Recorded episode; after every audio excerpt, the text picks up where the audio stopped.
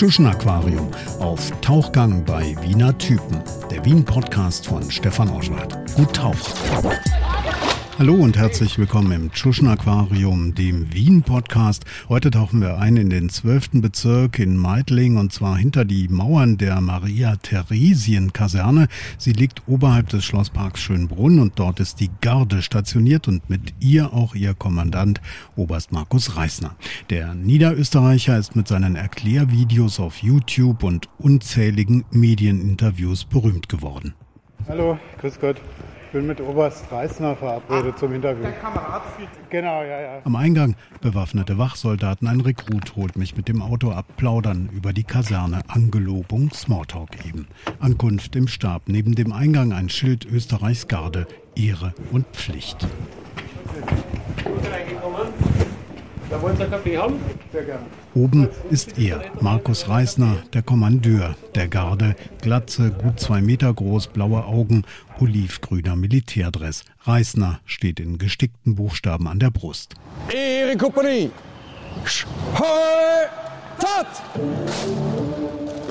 Ja, die Garde ist äh, im Prinzip äh, ein Verband des österreichischen Bundesheeres, ein sogenannter Infanterieverband. Und das Besondere der Garde ist, dass die Garde zwei Aufgaben hat. Die eine Aufgabe ist die Repräsentationsaufgabe.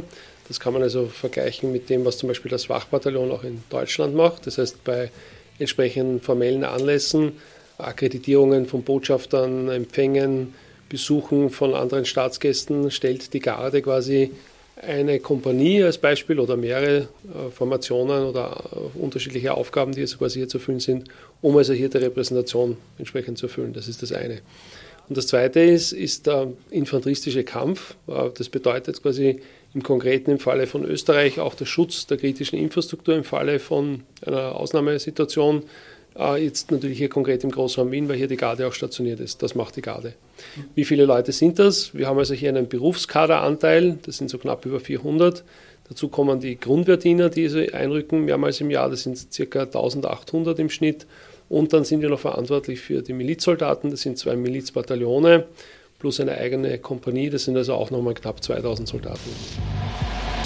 B-Trupp meldet vier Eindringlinge, verfolge Richtung freie Fläche. Kommen. Willkommen an der Militärakademie in Wiener Neustadt. Ich bin Oberst Markus Reisner, der Leiter der Forschungs- und Entwicklungsabteilung.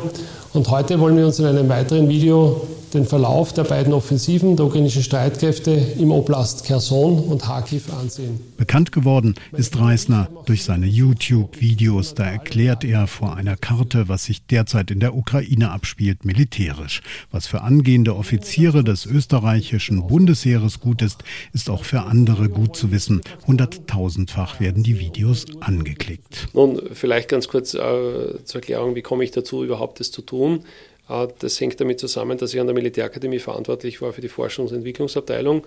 Und diese Abteilung hat es äh, eigentlich zum Ziel, den angehenden Offizieren und Offizierinnen zu erklären, was sie denn auf dem Gefechtsfeld erwartet. Und aufgrund eben dieser Tradition der Auslandseinsätze auch des Bundesheeres ist es so, dass auch das Bundesheer, trotzdem es ein neutrales Land ist, gerade auch in den Auslandseinsätzen mit vielen Dingen konfrontiert wird, die wir aus der modernen Kriegsführung kennen, wie Sie schon gesagt haben, Drohnen, Sprengfallen, all diese Dinge.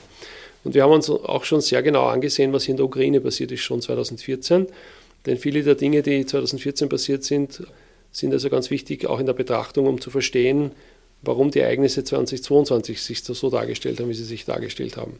Und wie dieser Konflikt quasi sich immer mehr im Jänner, also Dezember, Jänner letzten Jahres dann quasi ähm, äh, als, als wahrscheinlich dargestellt hat, war es so, dass wir in der Kommunikation gesagt haben, wenn also hier dieser Konflikt entsteht, dann müssen wir auch versuchen, der Bevölkerung rasch Antworten zu geben auf komplexe Fragen, die sich automatisch aus diesem Krieg ergeben.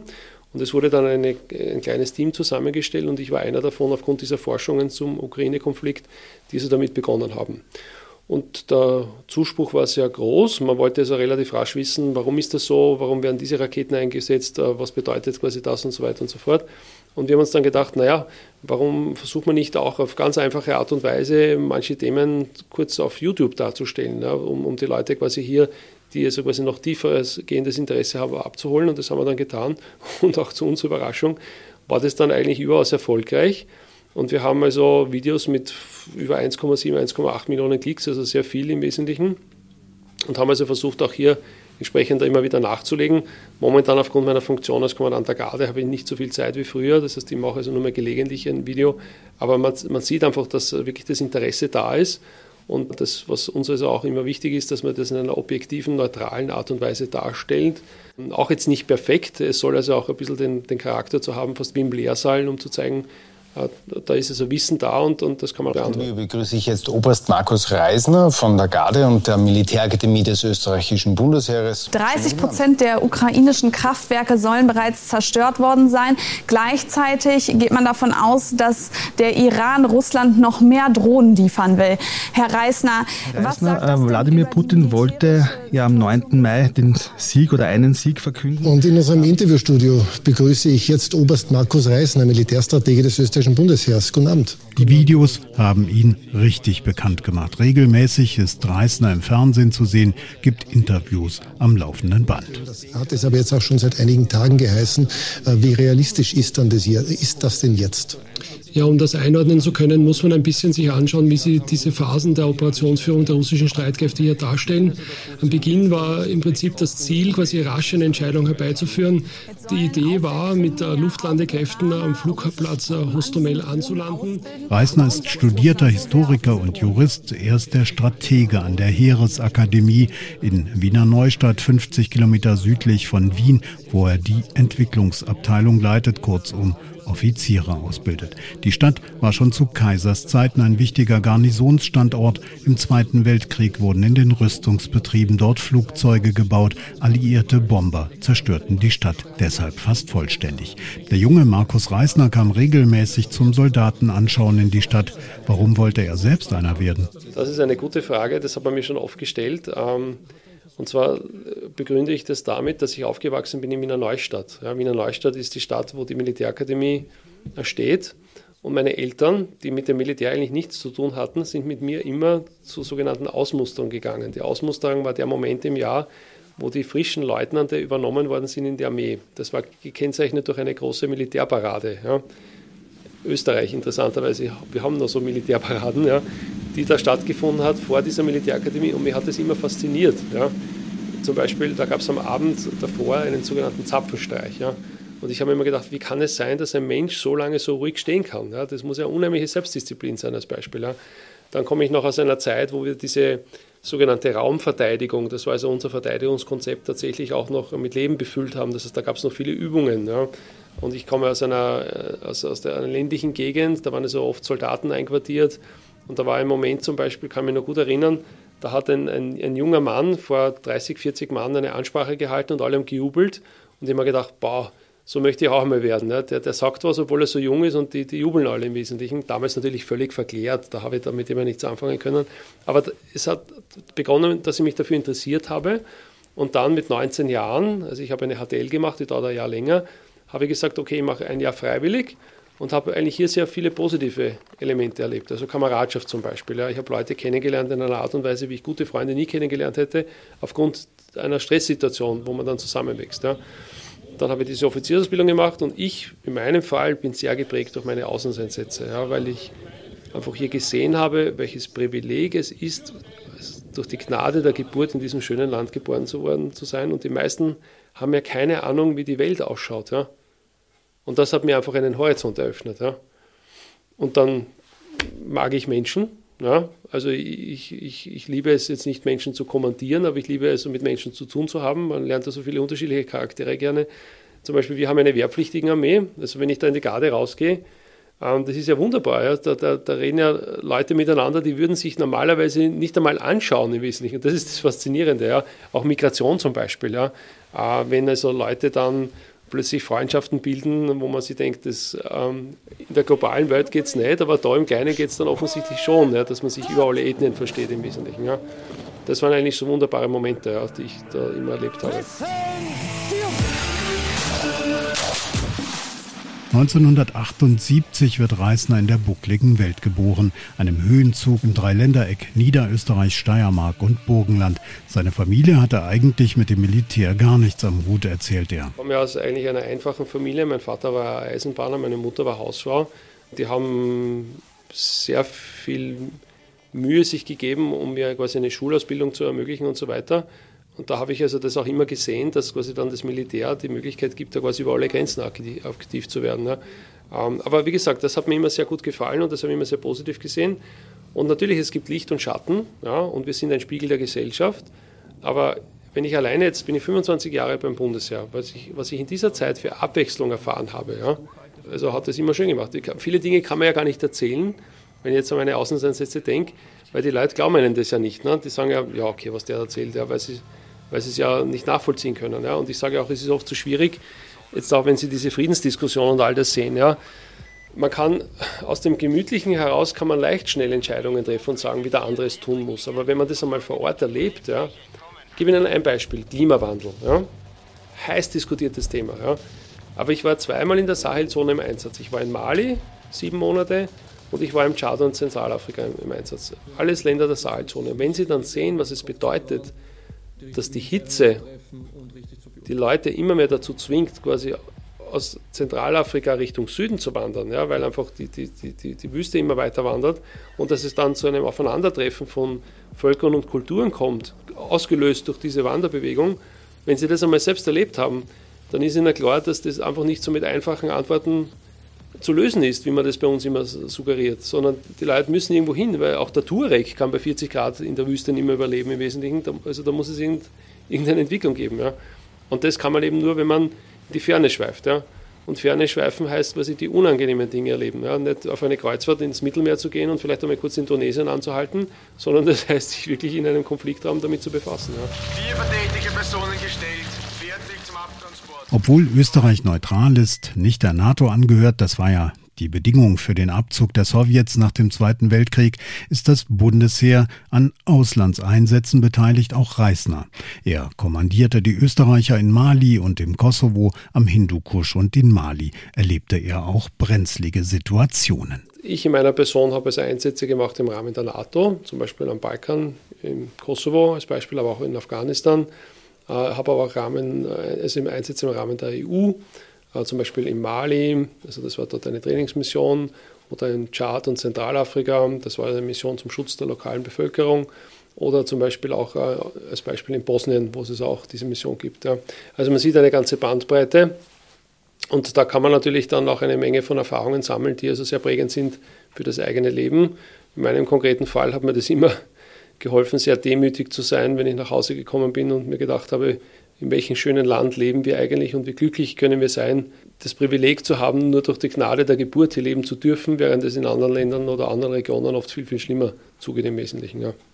Also ich persönlich hatte einmal eine, eine, wie soll man sagen, eine anspruchsvolle Situation in Afghanistan.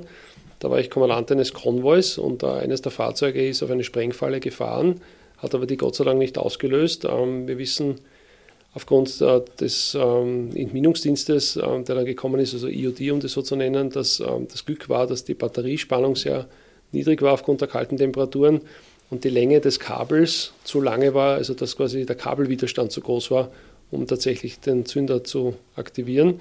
Ausgelöst wäre er schon gewesen. Das war also quasi mehr oder weniger mit so einer Druckplatte. Also das Fahrzeug hätte das schon ausgelöst. Und die, die, Situation war die, dass eigentlich dann, wie wir erkannt haben, dass also das offensichtlich eine Sprengfalle ist, natürlich man nicht wusste, wird das jetzt noch ferngezündet oder nicht. Und das war also dann durchaus anspruchsvoll, ja, in diesen, diesen Minuten quasi, bis man erkannt hat, okay, ähm, man hat es soweit unter Kontrolle, als Beispiel. In Mali hatten wir eine Situation, da wurde unser Camp angegriffen durch zwei Selbstmordattentäter mit sprengstoffbeladenen Fahrzeugen.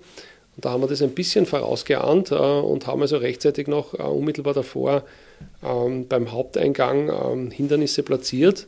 Und tatsächlich hat sie dann bei diesem Angriff das erste Fahrzeug in einem dieser Hindernisse gefangen, konnte also nicht eigentlich den, den Zutritt sprengen für das zweite Fahrzeug und das zweite Fahrzeug hat dann die Sprengung erledigt, aber nicht Gott sei Dank im Camp, sondern im, im, im Eingangsbereich. Ja. Und damit ist also nicht so viel passiert, was hätte passieren können, wenn das nicht der Fall gewesen wäre. Ja. Und das sind dann schon so Momente, wo man sagt, puh, da haben wir jetzt wirklich Glück gehabt oder haben von den, wie man so schön sagt, von dem Leben einer Katze mehrere verbraucht. Ja. Waren Sie schon mal in der Verlegenheit, töten zu müssen? Zum Glück nicht und ich hoffe, es bleibt mir bis an mein äh, militärisches Karriereende erspart, denn das ist das Extremum, das der Soldat quasi möglicherweise zu tun hat. Und das ist natürlich etwas, was man möglichst vermeiden sollte. Ja. Überhaupt Afghanistan. Der Mann aus dem reichen Westen, der aus dem Frieden in den Krieg kommt, wird zum Hoffnungsträger für einen afghanischen Familienvater in einem Dorf. Da haben die Taliban in, in, in der Nacht davor das Dorf überfallen und haben mehrere Leute umgebracht. Warum? Weil das Dorf gesagt hat, sie werden also dieses Mal im Frühjahr nicht wieder diese übliche Menge der Knaben als Kämpfer liefern, sondern sie sagen, nein, es reicht einfach. Ja. Daraufhin haben die Taliban die umgebracht. Dann sind wir dorthin gefahren, haben diese Toten gezählt und so weiter und so fort.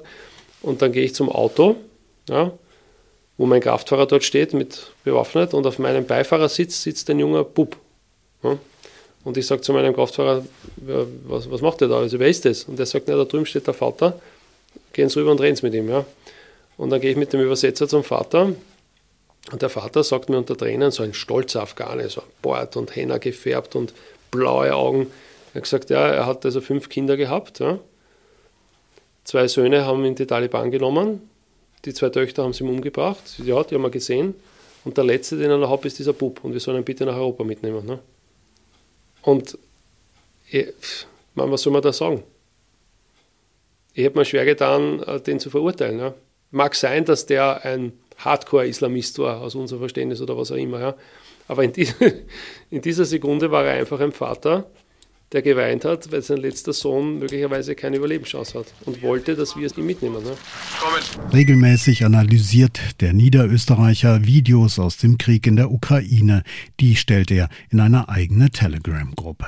Eigene Interviews, Analysen von anderen Militärexperten, das ist sozusagen der Krieg backstage, ungeschminkt. Vieles lässt auch den Familienvater nicht kalt, der in seinen Videos oft für seine Nüchternheit gelobt wird und als neutraler Österreicher als Militärexperte gefragt ist. Naja, ich, ich denke mir oft, also ich, ich, bin ja viel unterwegs in dieser Medienexpertenrolle, also in Österreich natürlich auf laufend bei Vorträgen, aber auch im Ausland, also Schweiz, Deutschland, äh, bei der NATO war ich schon öfters eingeladen, die, das ist auch ganz interessant, die gesagt haben, ja, sie bräuchten jemanden neutral, der ihnen erklärt, was da am Gefechtsfeld passiert. Ja. Und ich denke mir immer, naja, ich habe drei Kinder, zwei Söhne, die sind also ungefähr in zehn Jahren beide wehrpflichtig, ein bisschen kürzer. Und egal wie die Zeit sich entwickelt, aber die werden mir mal alle fragen und werden sagen, Papa, was war deine Rolle eigentlich damals in dieser Zeit? Und ich kann sagen, naja, ich habe versucht, neutral und objektiv die Menschen auf gewisse Dinge hinzuweisen und sie zum Nachdenken zu bringen. Ja. Also das ist eigentlich sehr motivierend im Wesentlichen. Ja. Ich sehe das auch sehr wertschätzend, ja, dass man mich da um meine Meinung fragt, ja, weil was hat jetzt meine Meinung für die Relevanz? Aber offensichtlich ist es dann diese objektive Darstellung, die die Leute dann doch irgendwie schätzen. Also so sehe ich das im Wesentlichen. Und natürlich, also ich habe jeden Tag, ja, habe ich in meinen sozialen Netzwerken, ich habe so eine Telegram-Gruppe, also gespiegelt eigentlich für Journalisten, ja, wo ich immer Dinge reinstelle, das kommentiere, damit die ein bisschen verstehen, okay, was versteht da, also da fährt nicht nur einfach ein Panzer von A nach B, sondern das ist das und das. Und da, da, also schaue ich jeden Tag Dutzende Videos an, so im Verteil im Laufe des Tages. Ja. Da waren so zwei, drei Videos, wo ich mir dachte, boah, das, ist, das tut wirklich weh. Ja. Ein Video war, wo eine Mutter um ihr Kind geweint hat. Ja, das war in, in Donetsk, wo ein vermutlich ukrainischer Artillerieangriff ein Kind getötet hat, wo man sich denkt, was kann das Kind dafür im Wesentlichen? Und die Mutter, die also völlig verzweifelt war im Wesentlichen. Ja. Das kann mich noch gut erinnern, also in Bezug jetzt auf die Kinder zum Beispiel. Man schaut dann die eigenen Kinder schon anders an, wenn man nach Hause kommt, aber das war schon bei den Auslandseinsätzen immer so. Ja. Dann kann ich mich erinnern, das zweite Video, was auch so erschütternd war, das war ein, eine Hochzeit. Ja von einem ukrainischen Pärchen. Er in Uniform und er hat mit seiner Frau getanzt und er hat sie getragen, weil sie hatte keine Beine mehr und der, die eine Hand war verstümmelt, weil sie auf eine Mine getreten ist. Ja. Und das ist einfach die zwei, also die, die, die, im Prinzip das Leben dieser beiden ist nachhaltig verändert. Ja durch den Krieg. Reisner sieht mehr als andere, nicht nur weil er gute Informationsquellen hat, sondern weil er die Informationen auch gut miteinander verknüpfen und analysieren kann. Krieg, sagt er, wird nicht nur auf dem Schlachtfeld geführt, sondern auch in dem, was er Informationsraum nennt. So erfahren wir zum Beispiel wenig über ukrainische Verluste. Es muss sie geben, das weiß jeder, aber Zahlen sind nicht öffentlich. Die Verluste sind verheerend. Ja. Also der, der erste, den man zitieren durfte in dieser Form, war äh, der US-Generalstabschef Milley, der gesagt hat, damals nach Kherson, wo es diesen Deal gab, also die Russen haben jetzt 100.000 Mann an Tod und Verwundung verloren und die Ukraine hat dieselbe Anzahl an Tod und Verwundung verloren. Ja. Der war der Erste, der das gesagt hat. Ja. Van der Leyen hat man dann falsch das in die Rede geschrieben. Sie hat gesagt 100.000 Tote, das hat so nicht gestimmt, sondern sie hat diese Zahl kam von Milley im Wesentlichen. Ja. Aber in Wirklichkeit sind die Verluste verheerend auf beiden Seiten. Und äh, bei Kherson, bevor also dieser Deal dann gemacht worden ist, ja, haben die Ukrainer ja versucht, in diesem sehr flachen Gelände anzugreifen und haben schwerste Verluste gehabt. Also Sie sehen ja nur immer die Videos von den russischen äh, Verlusten, zum Beispiel da bei Ugledar, ne, wo die da in das Minenfeld hinein sind. Alle sagen, na, schaut sich die Russen an. Ja. Es gibt ein Video von einem Bataillonsangriff der Ukrainer in Kherson, da schießt ein einzelner russischer Panzer ein Fahrzeug nach dem anderen heraus. Das sehen Sie natürlich nicht. Und weil Sie sagen, letzte Generation, das dritte Video, was mich auch sehr berührt hat, das war ein Video in einem russischen Militärkrankenhaus, ja, wo ein junger Bursch, der nicht älter ist als 17, 18 Jahre, ohne Hände, ja, also kriegsversehrt, mit schwerer Kopfverletzung, der einen Orden bekommt. Ja. In so einem Pappbecher ist dieser Tapferkeitsorden drinnen mit Wodka und den flößen sie ihm ein und sagen, super hast du das gemacht. Denn sein Leben ist zerstört.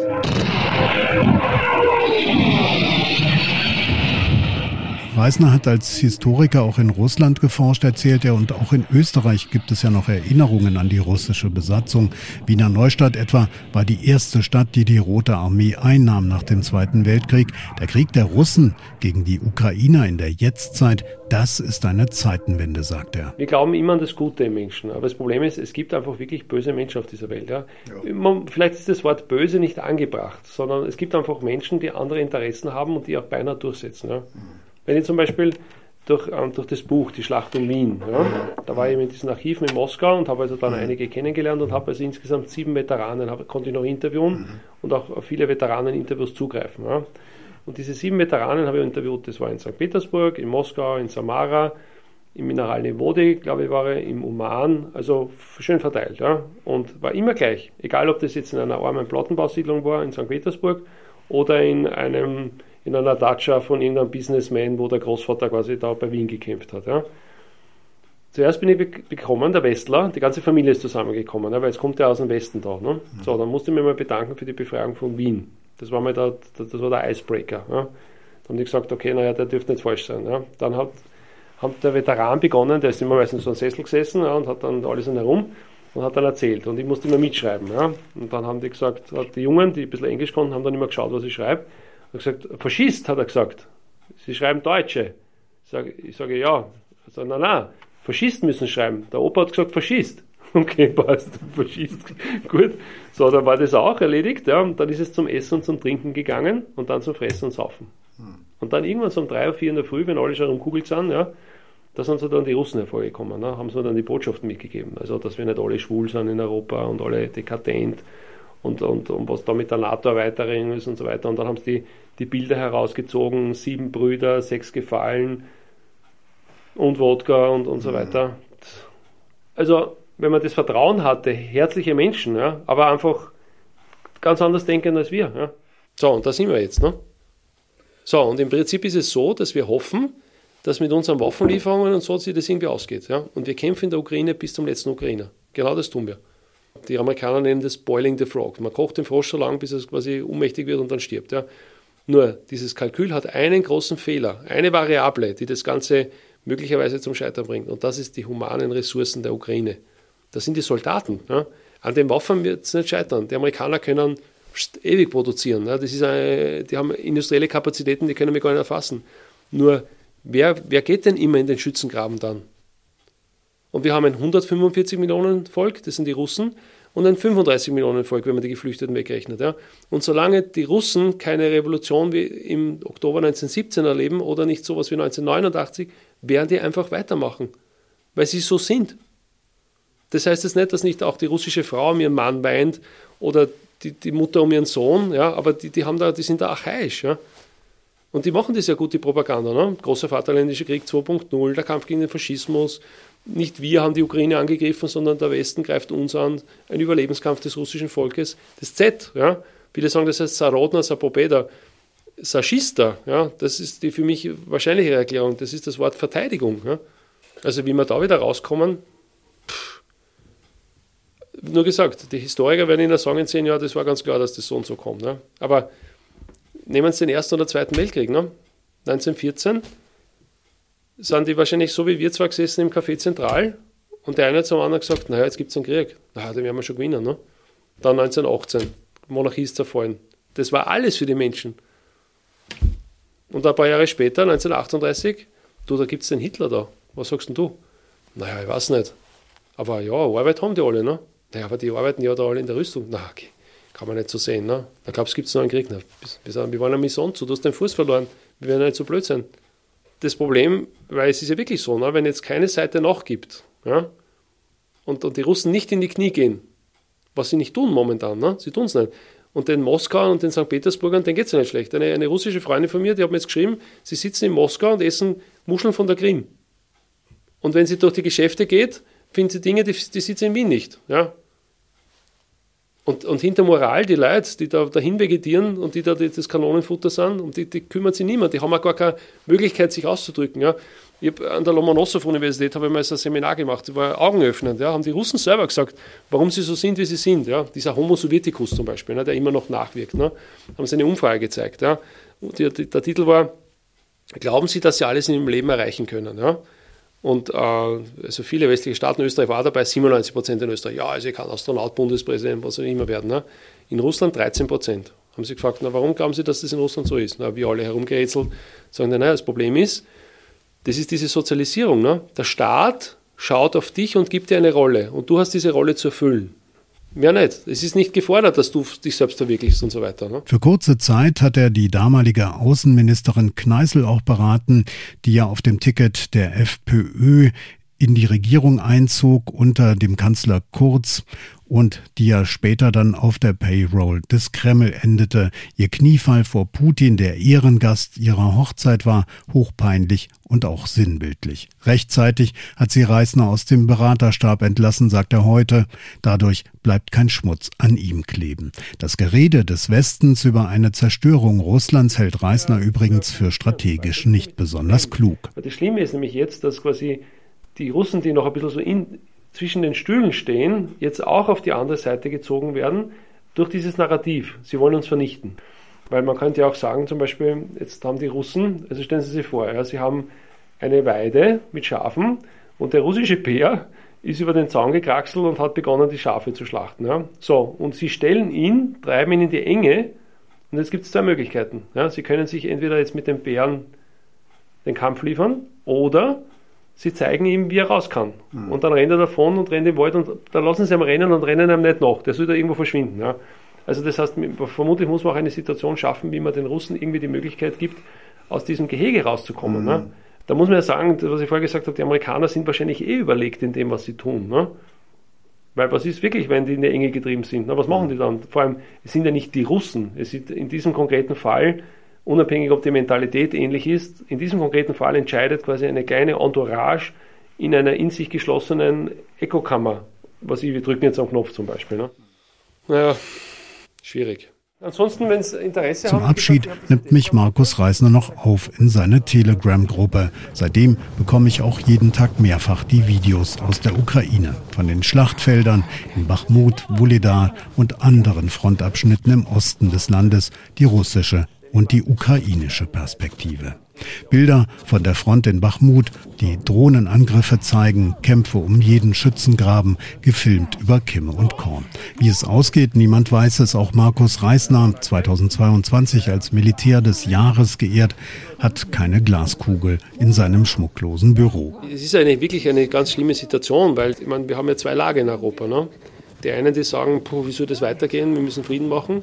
Und die anderen sagen, all in. Natürlich die, die äh, sagen All-In, das sind natürlich zentral- und osteuropäische Länder, klar, die haben eine andere Geschichte mit den Russen. Mit einem Polen braucht man nicht über die Russen reden oder den Balten. Wer weiß schon, dass bis in die 50er Jahre die Balten gegenüber den Russen Widerstand geleistet haben und dass die mit brutalsten Mitteln die unterdrückt haben. Ja. Auch in Österreich, ja, wenn es mit Ostösterreich, ich meine, jetzt gibt es ja kaum mehr Zeitzeugen, ja, aber zehn Jahre Besatzungszeit unter den Russen, das war nicht so wie in Salzburg mit den Amerikanern, die Kaugummi und Zucker verteilt haben. Ja. Das war ganz anders. Ne. Da waren bis in die späten 40er Jahre Vergewaltigung ein Riesenthema und all die Geschichten. Ja. All das, was man jetzt da sieht zum Teil, ne. darf man auch nicht vergessen im Wesentlichen. Ja. Und das ist, da ist der Begriff Zeitenwende schon richtig, obwohl er, glaube ich, die, die den Begriff damals gebraucht haben, dass denen gar nicht so wirklich bewusst wird, was das bedeutet. Ja. Aber wir sind ja wirklich am Scheidepunkt, ne? weil jetzt haben wir ja selbst nicht mehr, was ich vorher gesagt habe, unsere Werte. Ja. Also die Menschenrechte, die freie Meinungsäußerung und so weiter und so fort. Und jetzt kommt einfach ein Land und nimmt sich das, was es meint, hinzusteht aus falschem Verständnis oder wie auch immer Und wie gehen wir jetzt damit um? Normalerweise müssten wir ja alle mit wehenden Fahnen Schulter an Schulter mit der Ukraine in diesen Krieg ziehen. Das tun wir natürlich nicht. Ja? Vor allem deswegen nicht, weil wir ja alle postheroische Gesellschaften sind. Niemand will sich da opfern. Ne? Wenn, ich, wenn oft eine Diskussion bei einem, bei einem Vortrag sehr, sehr sich zuspitzt, dann sage ich immer zu den Leuten, so, jetzt möchte ich kurz einen Test machen. Wer von Ihnen wäre jetzt bereit, dass er da in die Ukraine geht und dort mit den Ukrainer kämpft? Wer würde seinen Sohn dorthin schicken? Da hat bis jetzt noch nie jemand aufgezeigt. Noch nie. Wenn man jetzt diese Geschichte, die wir erlebt haben in den letzten 100, 200 Jahren so betrachtet, dann sieht man, dass oft mit sehr viel Elan und Überzeugung man in einen Konflikt hineingegangen ist und dann ernüchtert festgestellt hat, dass das alles nicht so kommt, wie man sich das vorgenommen hat.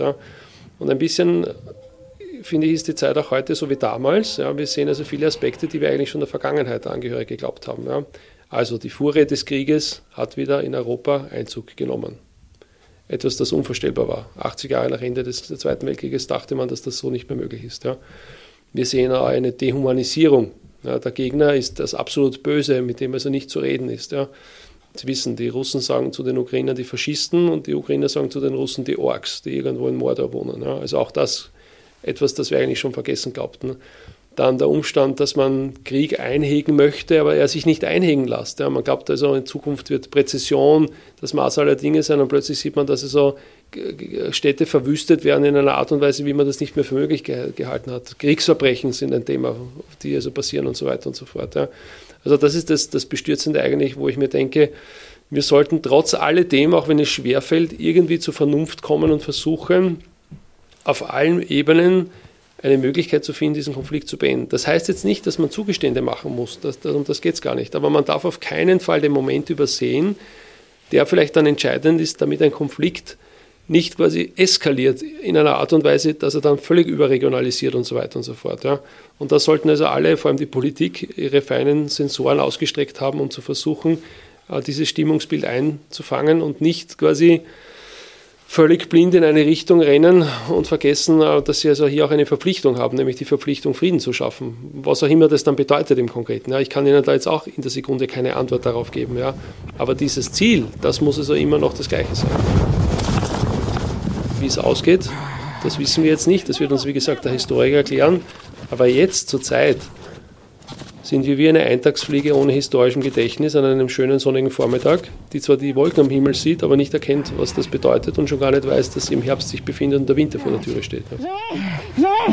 Okay. Naja, danke für die Zeit. ich danke für die Zeit.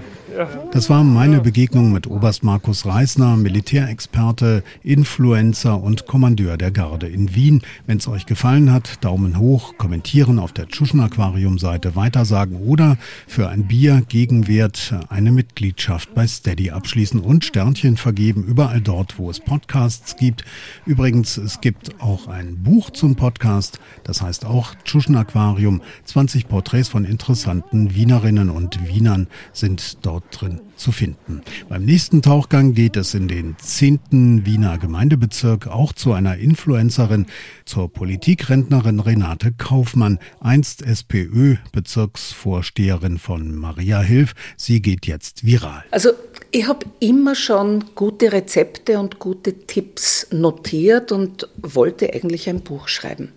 Und dann habe ich mir gedacht, eigentlich wäre doch ein Blog was Klasses, da kann ich immer wieder was dazu tun. Außerdem ist es zeitgemäß. Und dann hat mein Enkel, mein Jüngerer, gesagt, du Oma, jetzt wäre es aber an der Zeit, der Blog ist schon fad, was zeitgemäßes zu machen. Fang an mit TikTok. Ja, und so habe ich dann mit TikTok begonnen, habe mittlerweile über 60.000 Follower. Tschuschen Aquarium auf Tauchgang bei Wiener Typen. Der Wien-Podcast von Stefan Oschwart. Gut tauchen.